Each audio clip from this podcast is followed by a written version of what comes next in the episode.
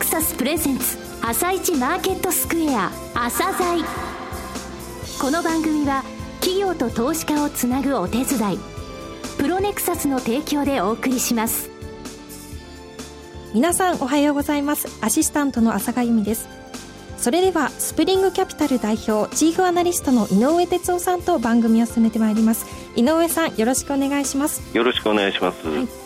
さて26日のニューヨーク株式市場でダウ工業株30種平均は大幅続落し先週末に比べ190ドル48セント安の18,041ドル54セントで終了しています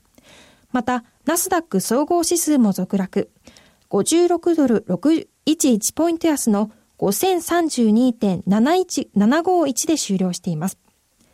高額商品の需要を表す指標がまちまちだったほか、ギリシャの債務返済をめぐる不透明感の再燃が相場に重しとなりました。また、FRB アメリカ連邦準備理事会が年内にも政策金利の引き上げに踏み切るとの観測が強まり、アメリカ株式には売りが広がりました。外国為替市場で進んだドル高も重荷となり、ダウ平均は下げ幅を242ドルまで拡大する場面もありました。ドル高が加速したこの動き、井上さんはどうご覧になっていますか？そうですね、為替の方なんですけれどもね、はい、まあ、あの一昨日ちょっと、えー、休場の、えー、市場が多かったわけなんですけれども、はい、まあ、そういう中ね、ギリシャの話が出ましてね、えー、やはりあと、えー、アメリカの方の利上げの話が出て、えー、ドル高かったんですよね、はい、ただ、ドル円ではどうなるのか、有事をドル買いにつれて、円はどうなるのかっていうのは、はい、昨日の東京マーケット注目してたんですけども、初め円高に触れたんですけれどもね、はい、その後ヨーロッパ勢が1日空いて、えー、結局、その早起きヨーロッパが出てきたら、えー、ドル買いが止まらなくなってきたと。そうなったらもう対円の話なんかもうどうでもいいって感じだったですよね。だからユーロ円は変わってないですよね。はい、ですので、えー、ドル円のところで円安には触れたんですが、えー、昨日についてはアメリカの株安の方の影響の方が大きくて、シカゴも大きく下げたということでしょうね。わ、かりました。後半もよろしくお願いします。続いては、朝鮮今日の一社です。朝鮮今日の一社。本日は東証一部上場証券コード5933のアルインコさんにお越しいただきました。お話しいただきますのは、代表取締役社長の小山勝弘様です。本日はよろしくお願いします。よろしくお願いします。大小2部に上場されたのが1993年。昨年12月に東証一部に市場昇格されました御社ですが、えー、まずは簡単にですね、遠隔と事業内容についてお話しいただけますでしょうか。1938年に創業。創業当時は自転車のスタンドなどを製造する町工場でした。1970年より建設用仮設機材の製造販売を開始。その後、はしごなどの住宅機器関連事業を始めました。建設用仮設機材のレンタルと意外に思われるかもしれないですが、電子機器関連事業も開始し、現在はこの建設機材関連事業、レンタル関連事業、住宅関連事業、電子機器関連事業の4つの事業セグメントとなっております。はい。えー、創業1938年ということは78年前ですね。戦前ですね。戦前になりますね。はい、その時っていうのは、今みたいにその建設の、えー、足場を作ってたわけではないわけですよね。そうですね。あの、自転車のスタンド、パイプを切断する、曲げる、溶接するとそういうことが基本の技術として構築されていったと思います。なるほど。金属とか鉄はやっぱり扱われてたということなんですね。はい、はい、そうです。建設用の仮設機材に大きく入っていったその足がかりってやっぱりオリオリンピックっていうのは大きかったですか？そうですね。オリンピックで足場の製造販売が伸びました。その後レンタル事業に参入いたしましたえー、アルインコさんと言い,、ま、言いますと、建設現場での足場の会社というイメージがあるんですが、やはり今お話しいただきましたオリンピック以降の、えー、この建設機材関連事業、それからレンタル関連事業、これが主力なセグメントだと、えー、考えてよろしいんでしょうか？建設機材関連事業、レンタル関連事業の2つのセグメントがコア事業であり、前期前々期ともに売上高に占める構成比率は65%程度です、はい、前期の内訳は建設機材関連事業レンタル関連事業がほぼ同金額であります。仮設機材を製造販売するとともに全国の仮設機材レンタル会社にそれをレンタルしているということ。なるほど。あの作られるだけでなくレンタル会社さんにレンタルしてるわけですね、はい、なるほど。全国の仮設機材のレンタル会社さんと微妙な関係になりますね。え売り先でもあり、なおかつレンタル先でもありっていうと、えー、そこら辺のところで、えー、少し関係っていうのはどういうふうな形なんでしょうかね。全国の仮設機材レンタル会社との関係を重視し、競合することのないよう、直接最終ユーザーへのレンタルをすることは基本的にはしておりません。あ、なるほど。工務店とかその最終のユーザーでなく、レンタル会社さんにレンタルするということなわけですね。はい。はい、そうです。えー、御社の足場の特徴というのはどういうものがあるんでしょうか？住宅から中層物件の建設物件向けに独自に開発したくさび連結型芝オクトシステムと呼びますが機材レンタル運送組み立て工事解体工事を一括受注する施工サービスを行っていること。これらの事業のためには営業網の拡充が重要であり、全国27の営業所と約40の提携店で全国規模をカバーし、幅広いニーズに対応しております。はい。えー、建設機材関連事業とレンタル関連事業で今65%ほど売上高で占めるというお話がありましたが、残りの35%なんですが、えー、御社残り2つセグメントございますですね。えー、住宅機器関連事業、えー、それから電子機器関連事業、えー、こちらについてお話しいただきたいんですが、まずは住宅機器関連事業とはどういうものなのかを教えていただけますでしょうか。住宅関連事業は売上構成比としては前期では26%アルミ製はしごや脚立等ホームセンターや金物店に卸しております。フィットネス事業としてエクササイズマシンはトップシェアで海外での委託生産品を家電量販店やホームセンター通販で販売しております。面白いですね。エクササイズマシンも作られてるんですね。はい。住宅関連事業ってこれ26%の売上構成比っていうと結構大きいですね。そうですね、はい、大きいですね。はい。えー、となりますと、約9%ぐらいが最後の、えー、セグメント。こちら電子機器関連事業ですね。こちらについてお話しいただけますでしょうか？はい。具体的には、無線免許が不要で、誰でも手軽に使える特定小電力無線、そしてその受信機が主力で、現在は業務用の分野へ進出しております。消防救急無線デジタル化をはじめ、この無線デジタル分野は今後大きなビジネスチャンスであると認識しております。はい。えー、ここの部分も売り上げ伸びてますね。調べましたけれども。えー、これからのですね、御社の成長戦略についてお話しいただけますでしょうか？大きく2つございます。まず一つ目は、成熟していない海外市場への展開強化であります。当社のコア事業は十分海外で通用すると考えております。重点エリアはタイ、インドネシアの東南アジア、そして中国です。オリンピック以降に国内で落ち込みが発生したとしても、それをカバーできる体制づくりをしていきます。二つ目は、事業ポートフォリオの進化です。住宅危機関連事業、電子機器関連事業の業績貢献度を上昇させていきます。その結果、4つのセグメントをそれぞれが主力事業と呼べるまでに成長させたいと考えております。なるほど。今4つの事業をご紹介いただきましたけれども、えー、成長戦略のところでオリンピック以降に国内が落ち込んだとしてもそれをカバーできる体制というお話がありましたが、やはり足場とかそのレンタルっていうのは、やっぱ景気に左右される、え建設業全体の動きに左右されると。で、それをカバーできるのが、えー、住宅機器関連であり、えー、電子機器関連事業であるという、そういう考え方でよろしいでしょうか？はい、そうです。はい。えー、十分その景気の波っていうところを干渉剤といいますか、保管できるということなわけですね。はい、はい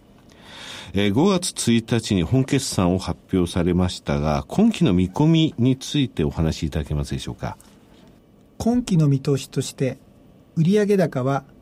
前年対比4.2%増加の440億円。営業利益は20.7%増加の30億円そして当期純利益は6.4%増加の23億9000万円を予定しております増収増益ということですね。はい。経営指標ランキングシートなんですが、えー、ちょうど今その5月のところでですね、えー2014年度確定版を急いで作ってるんですけれどもね、2月の数字なんですが、御社3279社中500以内に入ってるんですね。5月のところで2014年度の数字が固まります。固まってですね、また今期ですね、数字を追っていきますが、この番組でご紹介したいというふうに思います。ROE がですね、非常に高いんですね、御社ですね。前期の数字をご紹介いただけますでしょうか？はい。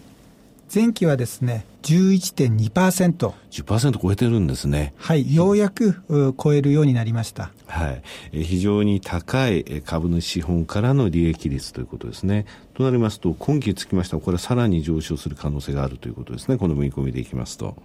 そうですね。そうなるように頑張ります。えー、最後になりましたが、リスナーに向けて一言お願いいたします。当社のコア事業の製品は、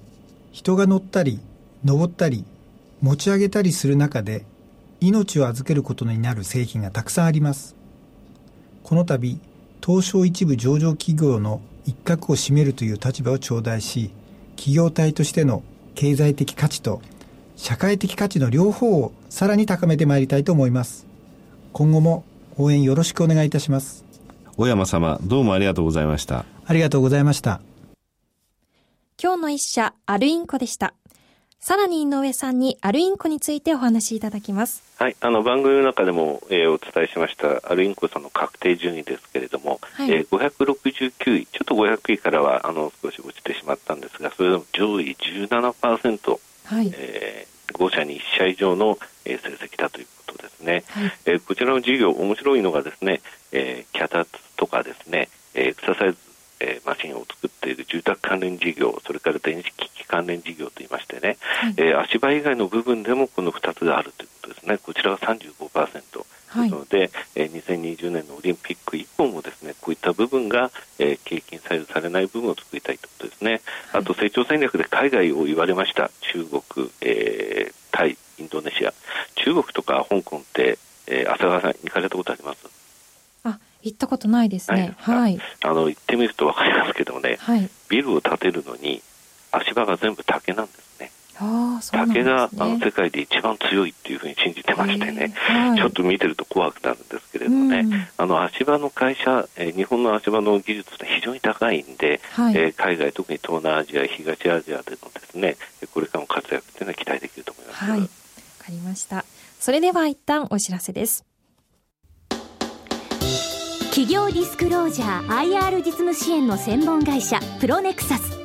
上場企業のおよそ6割2200社をクライアントに持つ。これはアジア証券印刷の時代から信頼と実績を積み重ねてきたからこそ。さらにプロネクサスが目指すのは企業と投資家をつなぎ日本の株式市場を活性化させることです。プロネクサス私たちは個人投資家の皆さんを応援します。井上哲夫。今日のストラテジー。